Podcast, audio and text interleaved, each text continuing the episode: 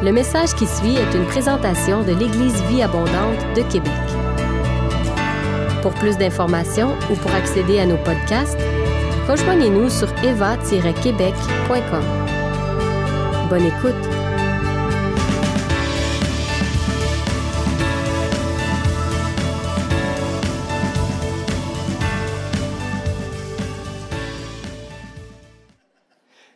Euh, c'est un plaisir pour moi euh, d'apporter un message. Et le message que Dieu a mis sur mon cœur ce matin, vraiment fort, porte sur un chapitre de la Bible qui est bien connu, je dirais comme ça. C'est Galates chapitre 5.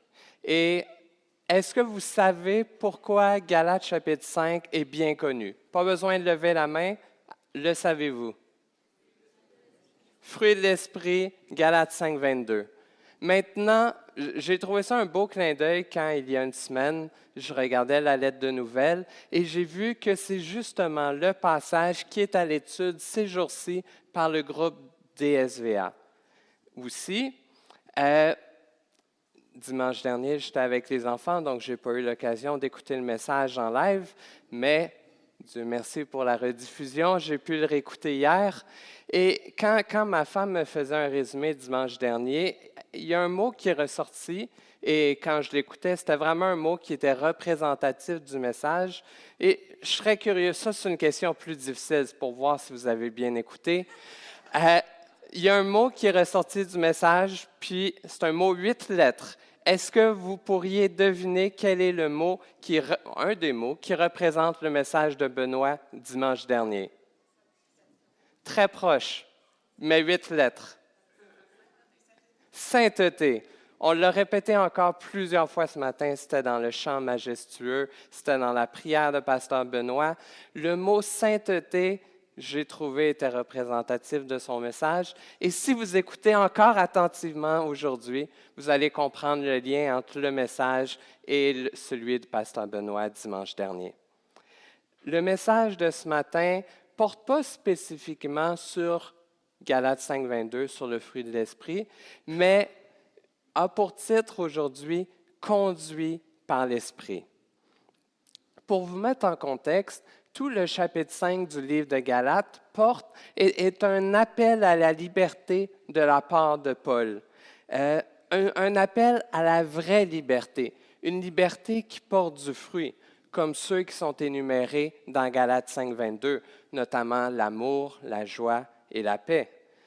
Fondamentalement, Paul nous exhorte à être libres de deux choses euh, qui peuvent nous rendre esclaves. Et ce n'est pas vraiment une surprise parce que quand on regarde l'œuvre de Jésus et l'œuvre du Saint-Esprit, vise aussi à nous rendre libres de ces deux mêmes choses qui sont d'un côté la loi et de l'autre côté les désirs de notre nature propre qu'on appelle aussi la chair tous les deux peuvent nous rendre esclaves. Parce que Paul nous dit, il ne faut pas vivre esclave de la loi, mais il ne faut pas non plus laisser tomber la loi et vivre esclave de notre chair. Paul tasse la loi, mais ça ne veut pas dire qu'on peut faire n'importe quoi. Et plutôt, Paul nous offre une troisième option, une option radicalement différente de ce qui était présenté avant. Et cette option nous permet d'entrer dans la liberté à laquelle Jésus-Christ nous a appelés. Cette option, c'est d'être conduit par l'Esprit. Mon verset central ce matin, c'est Galates chapitre 5, verset 25. La version de Louis II le présente ainsi. Si nous vivons par l'Esprit, marchons aussi selon l'Esprit. La version second 21 traduit la deuxième partie un peu différemment et dit, Si nous vivons par l'Esprit, laissons-nous aussi conduire par l'Esprit.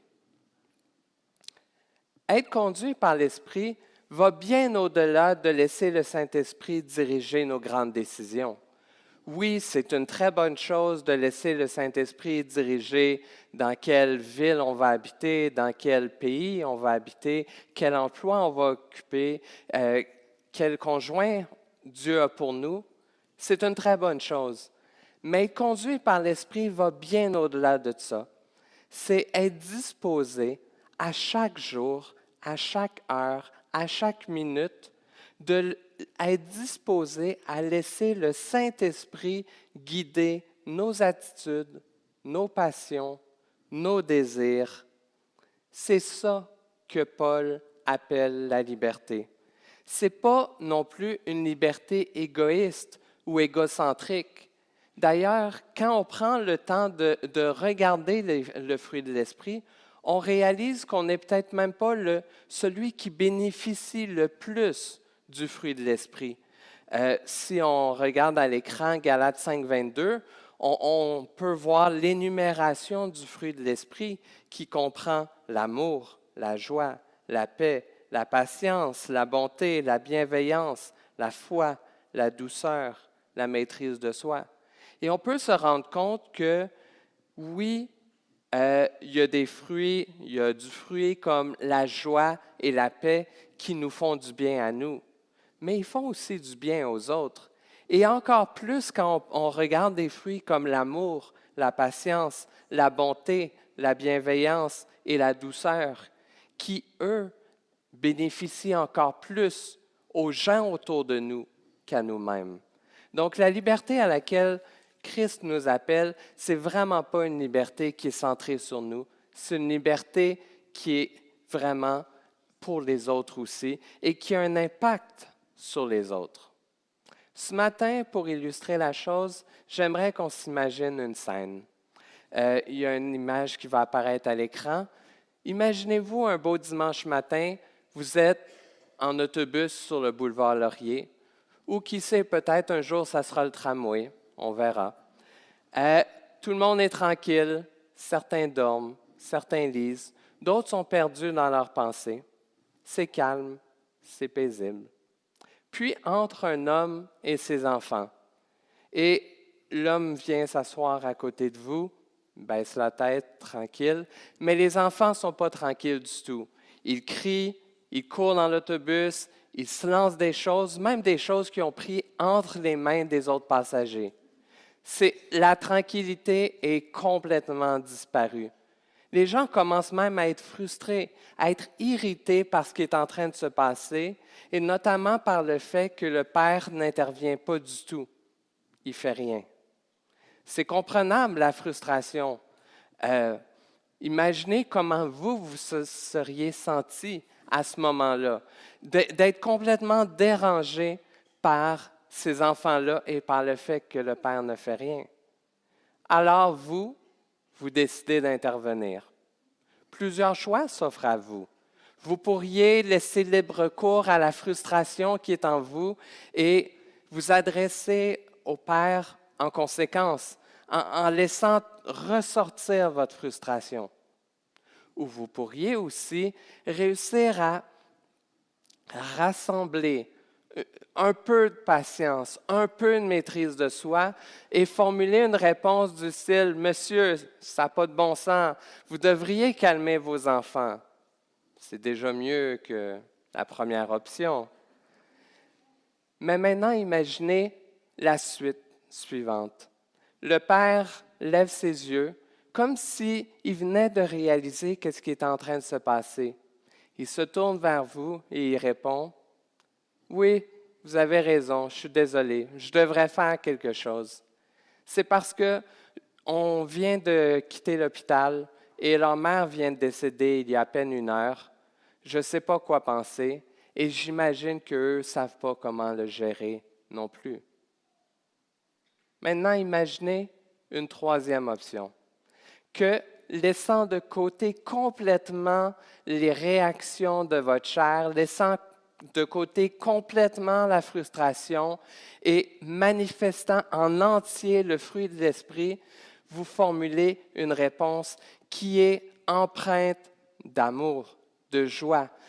Non seulement une réponse, mais en fait une intervention. On revient au début, vous vous adressez à l'homme et pour formuler votre phrase que vous voulez dire à cet homme-là, vous laissez de côté toute réaction de votre chair et vous formulez une phrase qui est empreinte de joie, de paix, de douceur, de bienveillance, avant même de savoir la réalité qui est en train de vivre cette famille-là.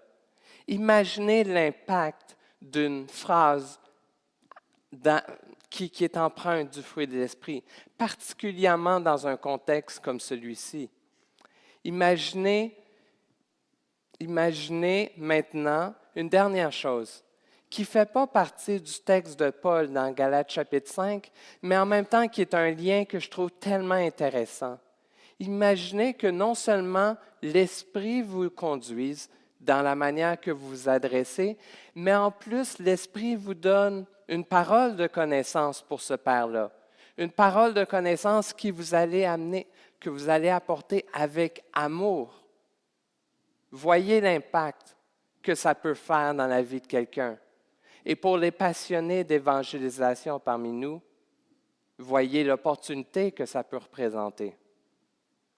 Peut-être qu'en ce moment, alors que je parle du fruit de l'esprit, vous vous dites que c'est un idéal inatteignable, que ce n'est pas réaliste, que je porte des lunettes roses.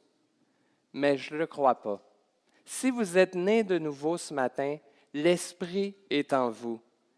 Mais par contre, il y a un mais.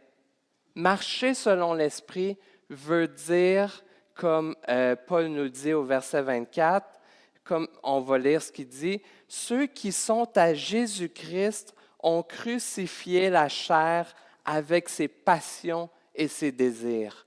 Donc, marcher selon l'Esprit veut dire laisser des choses derrière, veut dire crucifier comme Paul le dit, les réactions qui viennent de notre chair et laisser toute la place à la manifestation du Saint-Esprit, notamment via le fruit de l'Esprit. Heureusement, manifester le fruit de l'Esprit, c'est pas comme gagner à la loterie. C'est pas quelque chose qui est donné seulement à certains d'entre nous, euh, un peu comme donc, c'est ça. Ce n'est pas seulement quelque chose qui est donné simplement à certains d'entre nous. C'est disponible pour chacun d'entre nous. Chacun d'entre nous, ce matin, on peut manifester le fruit de l'Esprit dans les situations qu'on rencontre dans nos vies. Parce que quand on prend le temps d'y penser, ce n'est pas juste dans l'autobus avec des enfants turbulents qu'on a besoin de mettre de côté la réaction de notre chair et choisir de manifester le fruit de l'esprit. Ça peut être à l'épicerie, face à des enfants encore. Les, enfants, j'en ai pas, mais je suis impliqué auprès d'eux depuis assez longtemps pour savoir que les enfants peuvent euh, représenter une occasion où est-ce qu'on doit choisir de manifester le fruit de l'esprit. Mais il n'y a pas juste les enfants. Ça peut être euh, dans la file à l'épicerie parce que le caissier est trop lent à notre goût. Ça peut être avec nos collègues de travail. Ça peut être avec nos familles, nos amis, notre entourage. En fait, dans tellement d'occasions dans notre quotidien, on doit faire ce choix-là, de choisir entre laisser notre chair réagir, laisser notre chair répondre ou laisser le fruit de l'esprit se manifester à travers nous. Et le fruit de l'esprit, c'est vraiment pour tout le monde. Un peu contrairement aux, dons de l'esprit, par exemple ceux qui sont mentionnés dans 1 Corinthiens 12, que le Saint-Esprit décide de donner à un et ou à l'autre selon son bon vouloir. Mais par contre, imaginez la combinaison. Imaginez la combinaison du fruit de l'Esprit qui est manifesté dans vos vies, en plus du don de l'Esprit donné à un moment donné. Imaginez l'impact glorieux que ça peut avoir autour de vous. Et plus on va marcher selon l'Esprit, moins on va accomplir les désirs de notre chair moins on va succomber au désir de la chair. Comme Paul le dit dans le verset 16, il dit, Je dis donc, marchez selon l'Esprit et vous n'accomplirez pas les désirs de la chair.